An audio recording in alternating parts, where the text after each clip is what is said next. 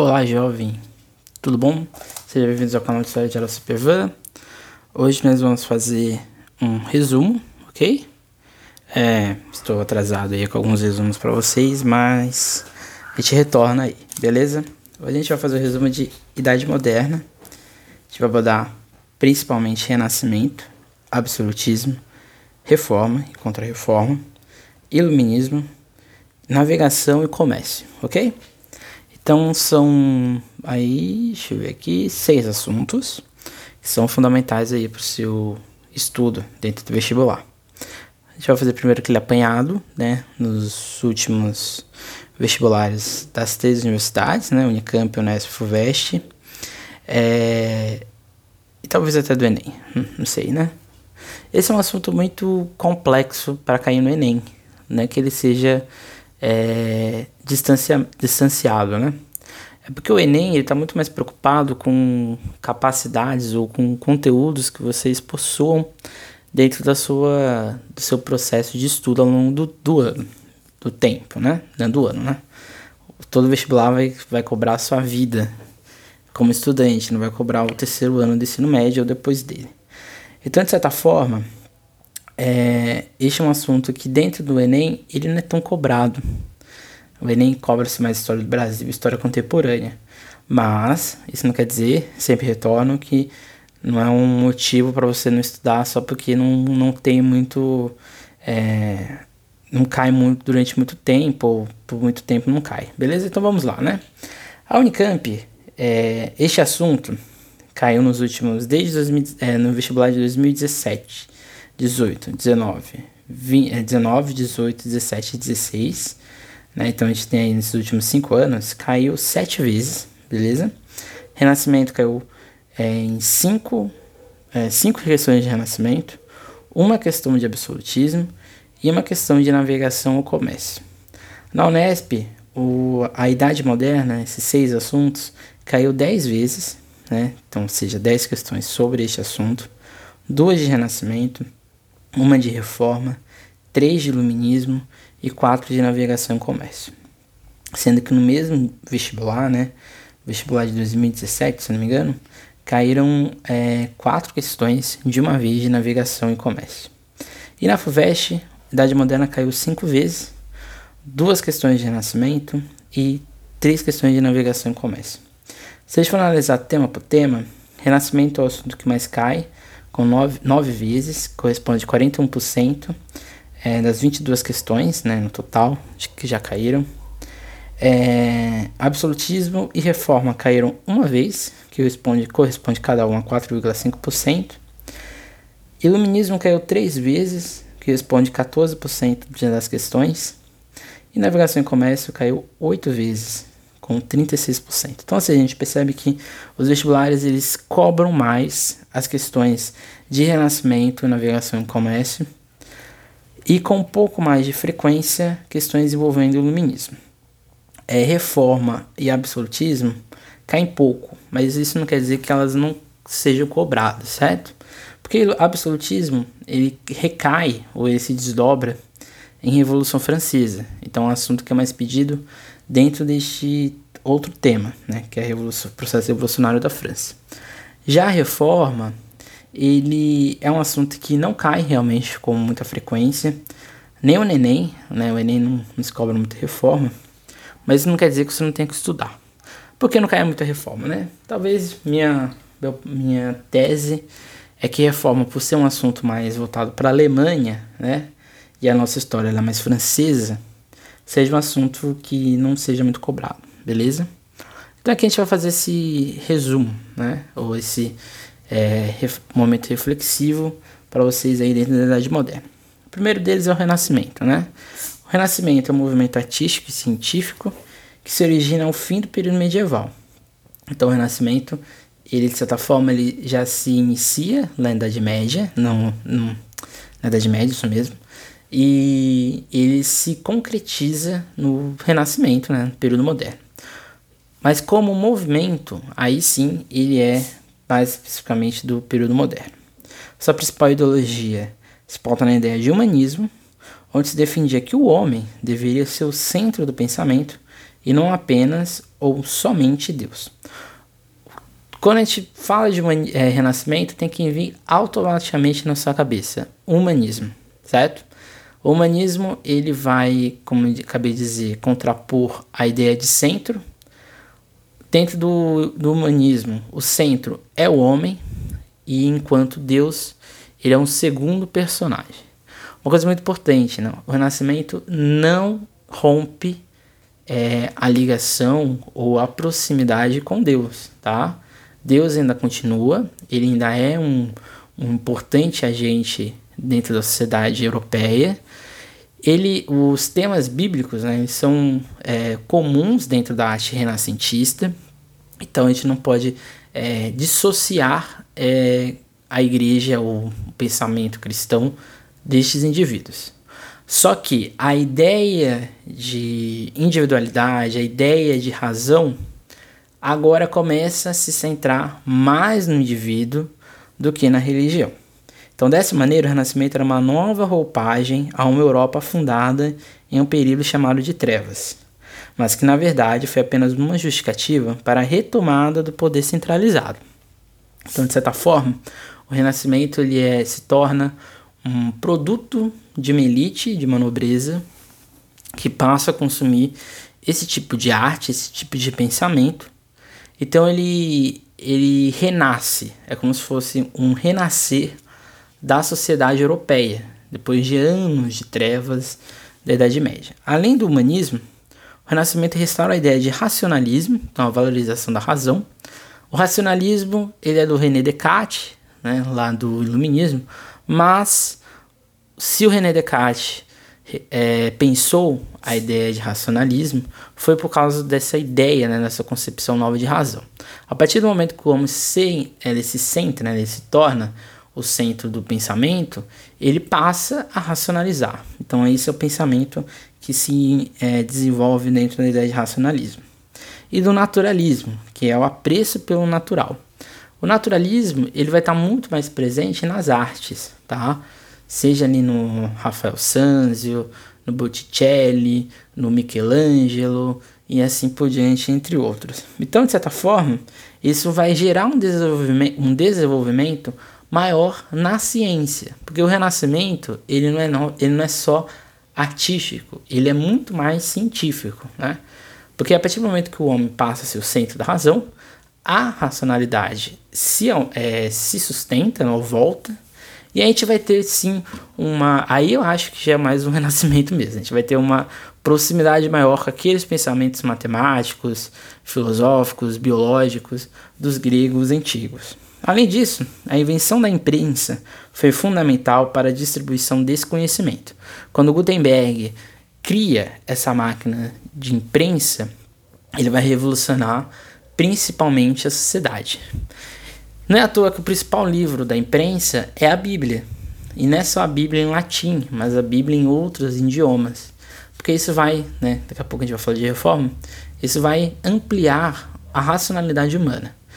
Além da Bíblia, outros livros vão ser escritos, principalmente livros destes pensadores, né? Nicolau Copérnico, é, Galileu Galilei, é, Kepler, esses caras vão ser transcritos, então eles vão ficar para a eternidade. Isso vai mudar também a lógica de documento. Né? A partir de agora, o documento ele vai ser mais valorizado ainda mais dentro do escrito e nessa reprodução. Então, a ideia de racionalismo junto com a ideia de humanismo e junto com todo esse pensamento é, de empiria, né, de análise do que está acontecendo, vai remodelar o pensamento europeu, ok? No campo das artes, temos a volta da perfeição nas formas e de um perfeccionismo é, do que está sendo retratado. Então a gente vai ter esculturas, né, praticamente é, alguns historiadores da arte apontam que este período, né, período do Renascimento, é o auge, ou ele é o ápice deste, como podemos dizer, perfeição do homem, né, ou do que é retratado. Mais até que o período realista nas artes. Por quê? Porque o Renascimento, ele era, ele pretendia, né, é, ser o continuador do mundo antigo. Era como se tudo que aconteceu no período medieval tivesse que ter sido apagado e se construir uma nova realidade, ok? Então, assim, é, o apoio dos mecenas, né, ou do mecenato dessas famílias ricas vai ser fundamental. Então, o Renascimento ele é uma arte de elite. Poucos populares sabiam do que estava acontecendo, praticamente a maioria. O Renascimento ele vai, ele vai ter cidades em que ele vai ser mais, mais é, presente, né, como Florença, Gênova, Roma, Veneza. Ele vai se expandir por outras regiões, né, na França, é, na Espanha, é, na Inglaterra, em Portugal, mas vai ser na Itália que ele vai ter o seu ápice. O Renascimento, o Renascimento foi fundamental para as correntes de pensamento que surgiram na Europa entre os séculos 16 e 18, né? O Renascimento ele é o pai do Iluminismo, tá? O pensamento humanista que vai se desenvolvendo, né, ao longo do tempo, porque acho que isso é muito importante, né? O Renascimento ele não tem um ano, ele não tem um período, né? Ele não tem um, um momento ali que ele aconteceu. Ele vai acontecendo ao longo do tempo, ao longo da sociedade europeia, né? A gente vai sair do, do da ideia renascentista, a gente vai para o naturalismo, a gente vai para o realismo e assim por diante. Na ciência, a gente sai desse mundo empírico, a gente vai começar pouco a pouco a ter mais ideias de prática. Por exemplo, o pensamento do Nicolau Copérnico, do modelo heliocentrista, ou seja, que o Sol é o centro do universo, ou dessa galáxia né, que a gente vivia, é, isso vai sendo desdobrado, isso vai ser testado, isso vai ser comprovado ao longo do tempo que vai gerar outros tipos de pensamento científico que vão ser a base do iluminismo. Então, o movimento renascentista, ele não é só artístico, ele é científico e o vestibular cobra, tá? Cobra nas duas vertentes. Normalmente, Galileu Galilei e Nicolau Copérnico são dois cientistas que vocês têm que saber, tá? movimento heliocentrista e o Galileu Galilei, todo esse, movi esse movimento artística, artístico e científico. Os pintores, acho que vocês não precisam saber os nomes, mas vocês precisam saber identificar o que é uma arte renascentista. Então, esses modelos de perfeição, é, esses quadros bem hedonistas, né? Uma coisa meio de prazer. Então, isso vocês têm que saber, isso vocês têm que ter em mente, beleza? A reforma é o segundo momento que a gente vai abordar. A reforma foi uma das vertentes do humanismo, quando Martinho Lutero vai questionar o poder centralizador da Igreja Católica. Lutero acreditava que a venda de indulgências e a perca da fé, aliado ao acúmulo de riqueza nas mãos do Papa, deveriam acabar, e assim, em 1517, irá fixar suas 95 teses, onde pregava uma liberdade religiosa e uma interpretação livre do Evangelho, além de promover a tradução da Bíblia para a língua vernácula. Eu costumo dizer que a reforma ela está dentro ainda do Renascimento, tá? Elas são paralelas, né? Enquanto, um tá, enquanto o renascimento está acontecendo, a reforma está acontecendo.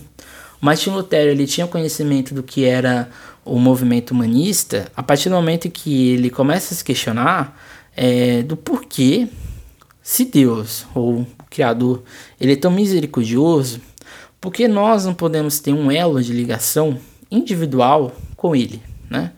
Porque a gente precisa da interferência do Papa ou dos bispos ou dos padres para a gente ter acesso a este Deus.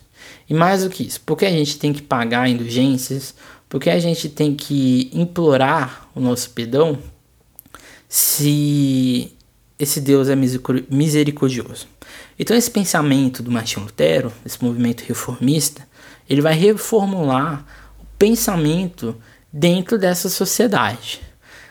A reforma vai ser presente com mais força no mundo germânico, certo? Ali na, na Alemanha, partes da Áustria, partes da Prússia, é, na Suíça. E ele vai ser exatamente em sociedades em que o governo não era totalmente centralizado. Ele vai se expandir na França, na Inglaterra, mas ele vai ser muito mais presente no mundo germânico. Né? Estou aqui. O luteranismo ele é, muito, ele ainda é muito presente né, dentro do mundo germânico. O Martinho Lutero ele consegue é, impor ou colocar a seu, seu pensamento dentro da sociedade. Ele é excomungado da Igreja Católica, claramente. Depois de um tempo, a Igreja Católica vai perdoar ou vai reconhecer né, o, o Martinho Lutero, toda a sua fé, mas não vai ser agora, tá? Então, de certa forma, o movimento luteranista, o movimento protestante, ele humanizava, né? A única a ideia do luteranismo era humanizar o pensamento cristão. Isso era o luteranismo. Só que o protestantismo ele vai ganhar outros contornos dentro de outras sociedades, certo?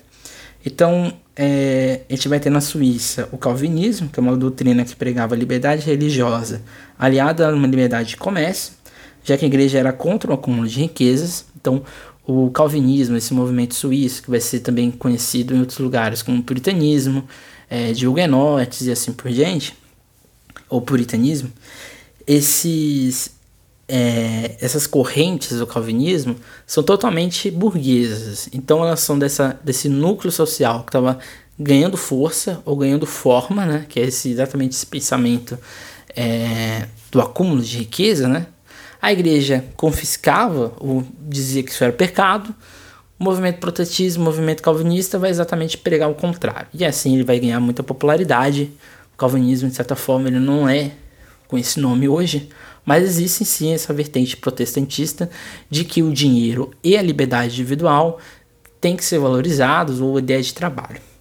A outra vertente é o anglicanismo na Inglaterra, onde o rei Henrique VIII, como medida de anular seu casamento, rompe com a Igreja Católica e funda sua própria igreja.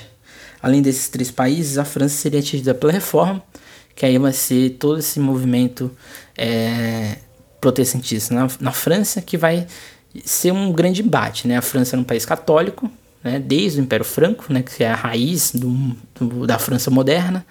É... Então era um país muito católico e não se aceitava o protestantismo de forma alguma. O protestantismo na França vai ser duramente combatido, né? Vai ser o auge vai ser a noite de São Bartolomeu, quando vários protestantes, milhares de protestantes são mortos e depois de um tempo, né, vai ser criada uma paz né, dentro da, desse mundo protestante e vai ser reconhecido a fé protestante, mas vai ser mais para frente, beleza? O movimento oposto à reforma é a Contra-Reforma, que surge no Conselho de Trento, onde a Igreja Católica vai tentar medidas é, de frear o protestantismo. Um index né, vai ser criado né, como uma, uma medida de é, confiscar livros, impressos, que fossem contra a fé católica. Então, Nicolau Copérnico vai ser acusado de heresia, Galileu Galilei e assim por diante. A, é, a Inquisição vai retornar, então, se você for um pecador, é, você vai ser morto. Né? A Inquisição moderna ela teve mais força na Espanha e Portugal, exatamente porque a América, né, que eram os dois focos, né, tanto da Espanha como de Portugal, vai ser palco de um messianismo ou de uma, uma leva, né? uma nova cruzada religiosa perante a América, que vai dar certo, né? A América é um dos, um dos continentes é, que praticamente todo o continente é católico ou cristão, né? Então, de certa forma, o, é, o movimento né, das companhias de Jesus, os jesuítas, eles vão ser muito fortes aqui no, na nossa América e assim por diante. O outro movimento é o absolutismo, que se torna possível a partir do momento que o feudalismo entra em derrocada. Ademais, o sistema absoluto de governo surge a partir da ideia humanista de liberdade ao homem, inspirada nas ideias do aí sim renascentista Nicolau Maquiavel, né, em O Príncipe, onde postula que o rei deve ter o poder total em suas mãos, independente do poder que seus súditos dizem.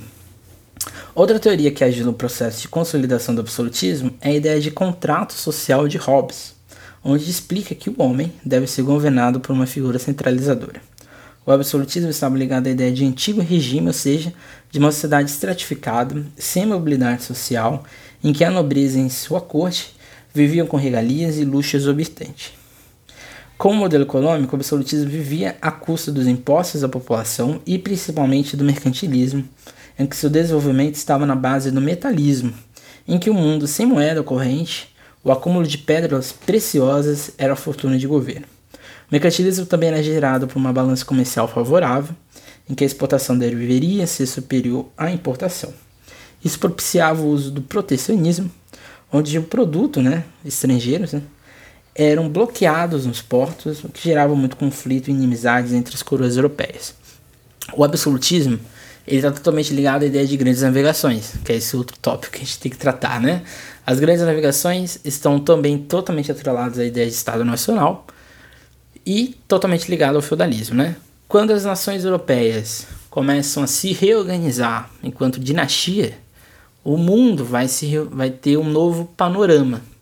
Os feudos, né, o, o sistema feudalista, ele vai entrar em crise a partir do século XIV, né, século XIV, século XV, né, mas ali nos anos de 1500, é, 1400, é, o feudalismo vai estar em crise, peste negra, é, cruzadas, renascimento comercial, isso tudo vai é, descentralizar o feudo.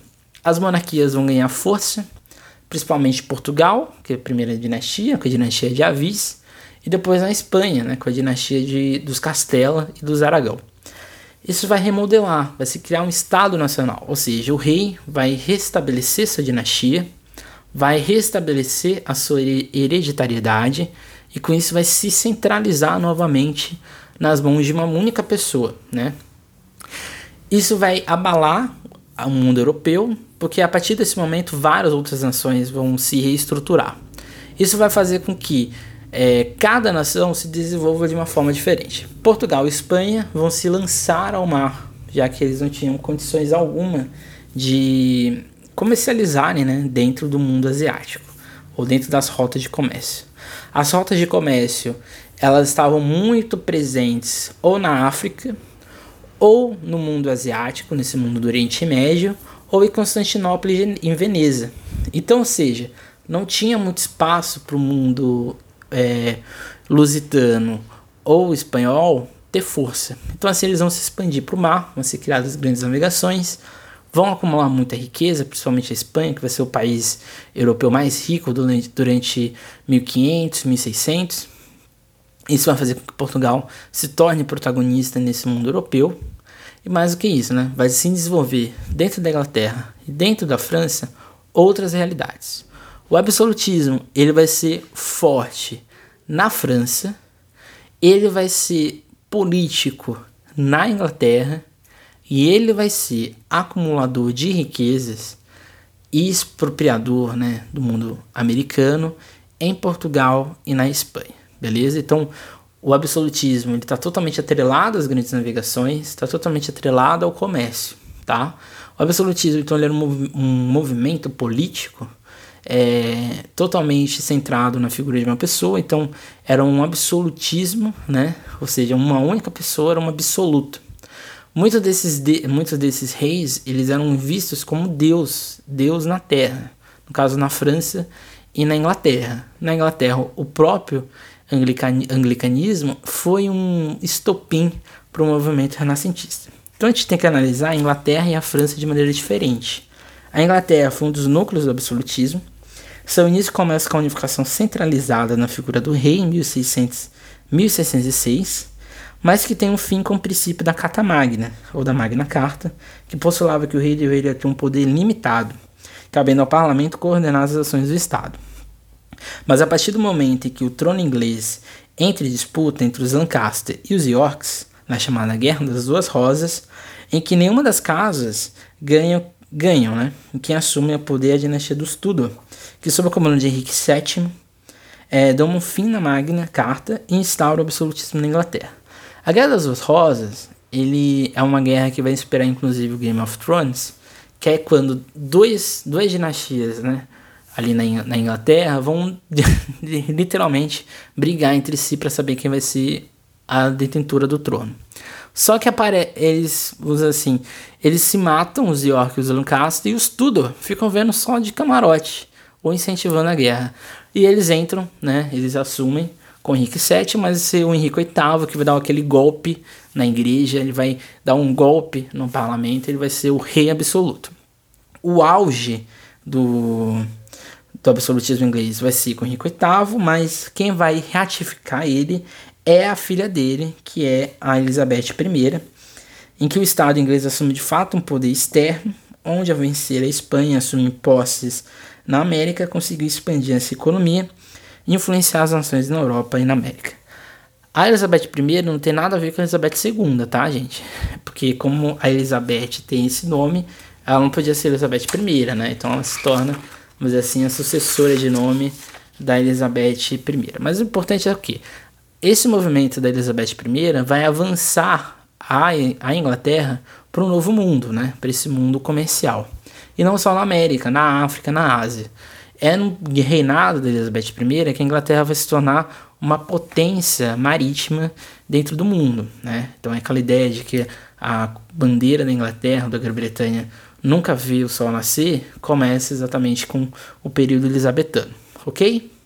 Na França, diferente da Inglaterra, temos um absolutismo voltado a, a esse poder é, absoluto na figura do rei, então ele era político e também econômico, porque toda a economia da França girava em torno é, do absolutismo, desse, vamos dizer assim, privilégio, né, do imposto ou das navegações e assim por diante. Resumindo, né, a corte francesa era financiada, era sustentada pelo povo, ou pelo imposto, ou pelas colônias.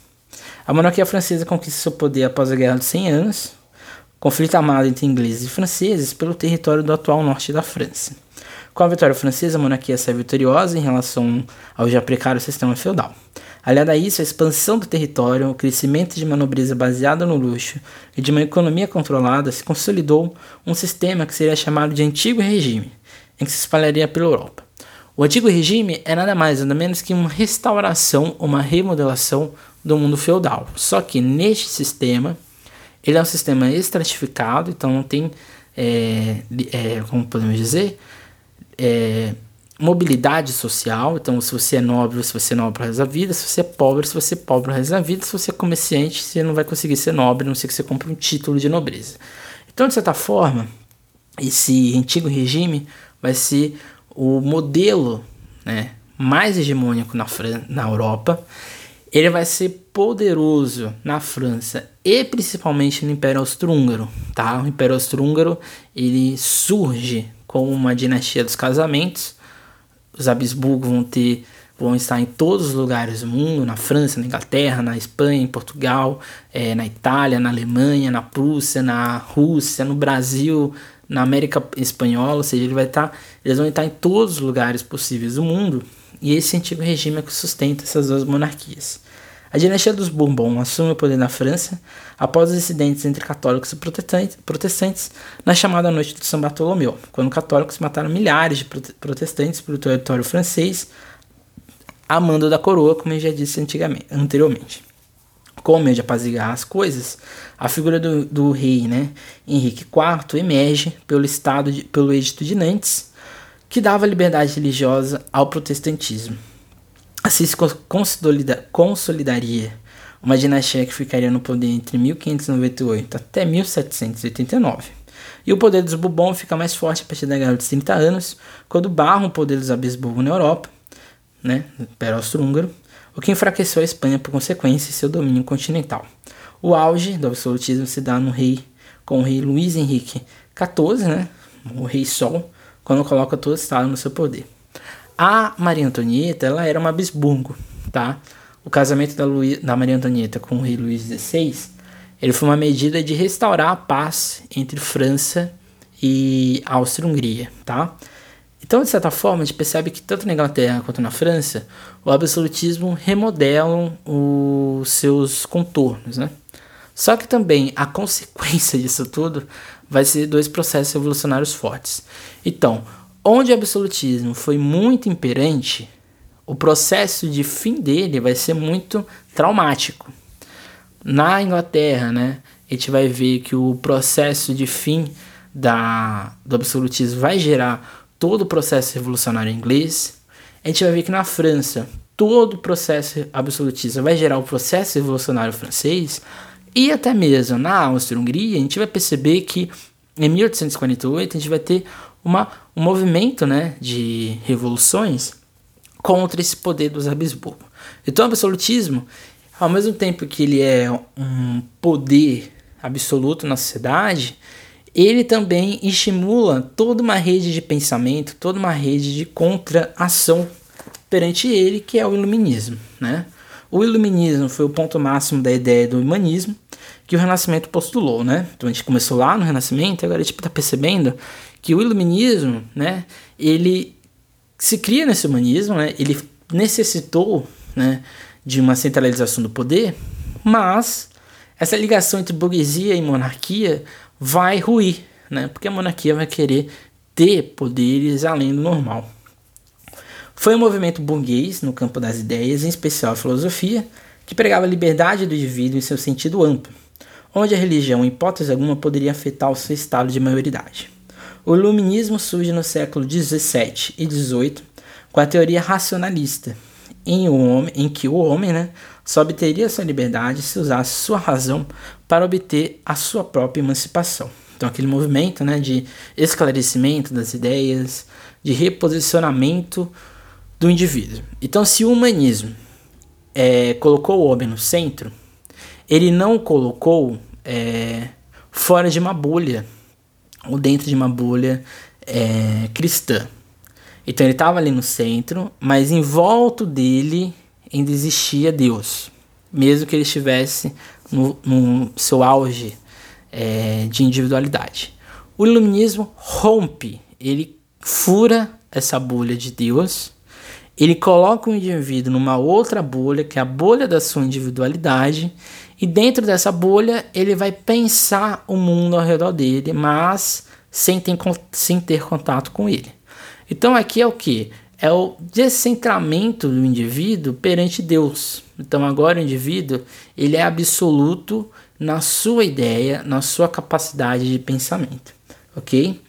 Então se no campo da sociedade se gerou uma ideia de liberdade parcial, no campo científico foi um movimento que o centro das ideias iria ficar na, para uma lei universal dos corpos, onde a igreja não mais existiria.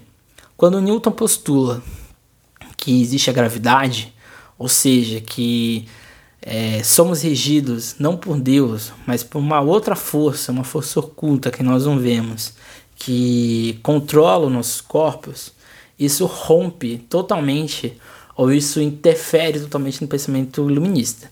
Então é muito, é muito interessante pensar isso, né?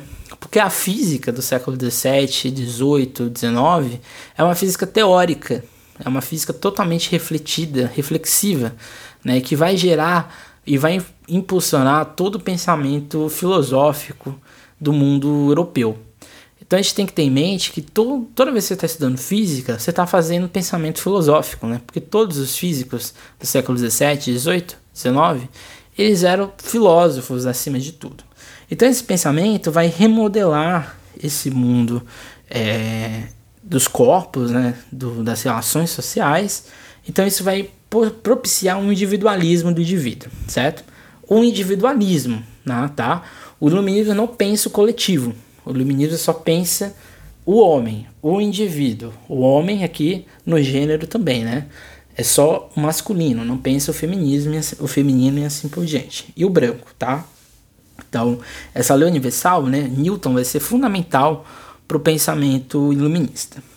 No campo político, é nessa época que surge a ideia de liberalismo, pensamento que cada indivíduo deveria ser, ter liberdades plenas iguais para obter seus direitos individuais de propriedade privada, onde o Estado deveria apenas gerir recursos mínimos da população, não intervindo na economia, apenas na educação, saúde e segurança. Dos nomes iluministas podemos destacar Montesquieu, que defendia o equilíbrio do poder afastado do rei e da igreja, Voltaire, que defendia que a monarquia deveria continuar existindo, porém dando liberdade de indivíduo, sendo pai dos espostistas esclarecido, e Rousseau, é, que era a favor de um Estado republicano e foi o maior crítico da monarquia e da igreja, onde defendia a ideia de poder ao povo e pelo povo, e que suas ideias de um Estado funcional ao povo de forma democrática foram fagulhas para a eclosão da Revolução Francesa. Então, no campo econômico, surge o nome do Adam Smith, dono da ideia de que existia uma mão invisível que controlava a economia, onde não teria lógica haver uma invasão do Estado nas decisões econômicas. Sendo um dos articuladores da ideia de meritocracia, em que o trabalho era a única forma de obter riquezas, gerando liberalismo econômico que se difere da ideologia é, antiga, né? Essa, essa ideologia de que o homem deveria ser controlado por outras forças. Então o iluminismo ele vai ser contra o absolutismo, certo? Esse poder central vai ser contra a igreja E ele vai ser contra qualquer pressão comercial. Então o iluminismo, ele não é contra o Estado, mas ele percebe que o Estado não pode ser tão controlador assim das ações do homem. Então a gente percebe que o primeiro modo de pensamento da humanidade não é coletivo, né? ele é individual. Então, desde o Renascimento, passando pela Reforma, Contra-Reforma, Absolutismo, Navegações, Iluminismo, a gente está falando do sujeito enquanto pessoa própria, então, enquanto indivíduo é, centralizado no seu eu. Quando surge o processo industrial, quando surge o processo evolucionário francês, essa realidade começa a ter problemas, porque por mais que o iluminismo ele impulsionasse os processos evolucionários, seja no liberalismo lá na Inglaterra, ou seja na individualidade de pensamento do homem na França, esse indivíduo só, ou pensar só numa classe, só numa sociedade, num tipo de sociedade, vai gerar confrontos, né? Que a gente vai ter lá em 1848, o início, né? Ou em 1830, né? Vamos colocar 1830, que é quando a convulsão social surge, vão se dividindo em classes, e a gente vai ter todos os movimentos é, sociais, teorias sociais e assim por diante, que é a nossa aula de terça-feira agora no YouTube. Então, se você não segue a gente no YouTube, segue lá, professor Emerson. Você coloca lá, professor Emerson, professor Emerson CPVAN, que você vai achar é, nossos vídeos, são aulas. Ou se você quiser tudo isso organizado, vá no nosso site www.historiageralcpvan3.webnode.com. Lá tem tudo: vídeo, podcast, tem tudo lá. Se divirta, ok? Então, esse foi o nosso resumo de Idade Moderna. Um assunto, como gente viu lá no início, essencial para o seu vestibular. A Unesp sempre cobra uma questão de Idade Moderna. A Unicamp não tem cobrado ultimamente, mas cobra. E a FUVEST normalmente cobra, tá? É, a FUVEST e a Unicamp, elas tendem a seguir uma linearidade do pensamento que vocês tiveram na escola. Já a Unicamp não. A Unicamp se preocupa mais com o contemporâneo. Então, o moderno, na Unicamp, já faz sentido, beleza? Nosso próximo resumo vai ser de Brasil Colônia, né? A gente vai fazer uma análise do Brasil Colônia. É, eu não sei se vai ser toda, não sei, não lembro do meu cronograma se é um ou dois, mas vai ter Brasil Colônia, ok? Amanhã tem podcast aqui de novo. O podcast de amanhã vai ser sobre é, efemérides, né? As efemérides que ocorrem esse ano, né? Como fim da, da Segunda Guerra Mundial, é, nascimento do Nicolau Copérnico e assim por diante. Então a gente vai falar aqui de assuntos possíveis a serem cobrados no vestibular, beleza? É, só para a gente reformular, o nosso cronograma de postagens vai ser alterado, então toda segunda e sexta a gente tem aqui nos, nossas aulas no podcast. Reforço sempre, podcast são assuntos é, complementares ao que vocês têm na apostila e nas nossas aulas. São assuntos essenciais, porque eles podem salvar a sua vida no vestibular, beleza? Então é isso. Se cuidem, é, estudem, a ideia aqui do resumo talvez seja você voltar lá na apostila e você dar uma recapitulada no que vocês viram, beleza? É isso e até mais, gente. Tchau.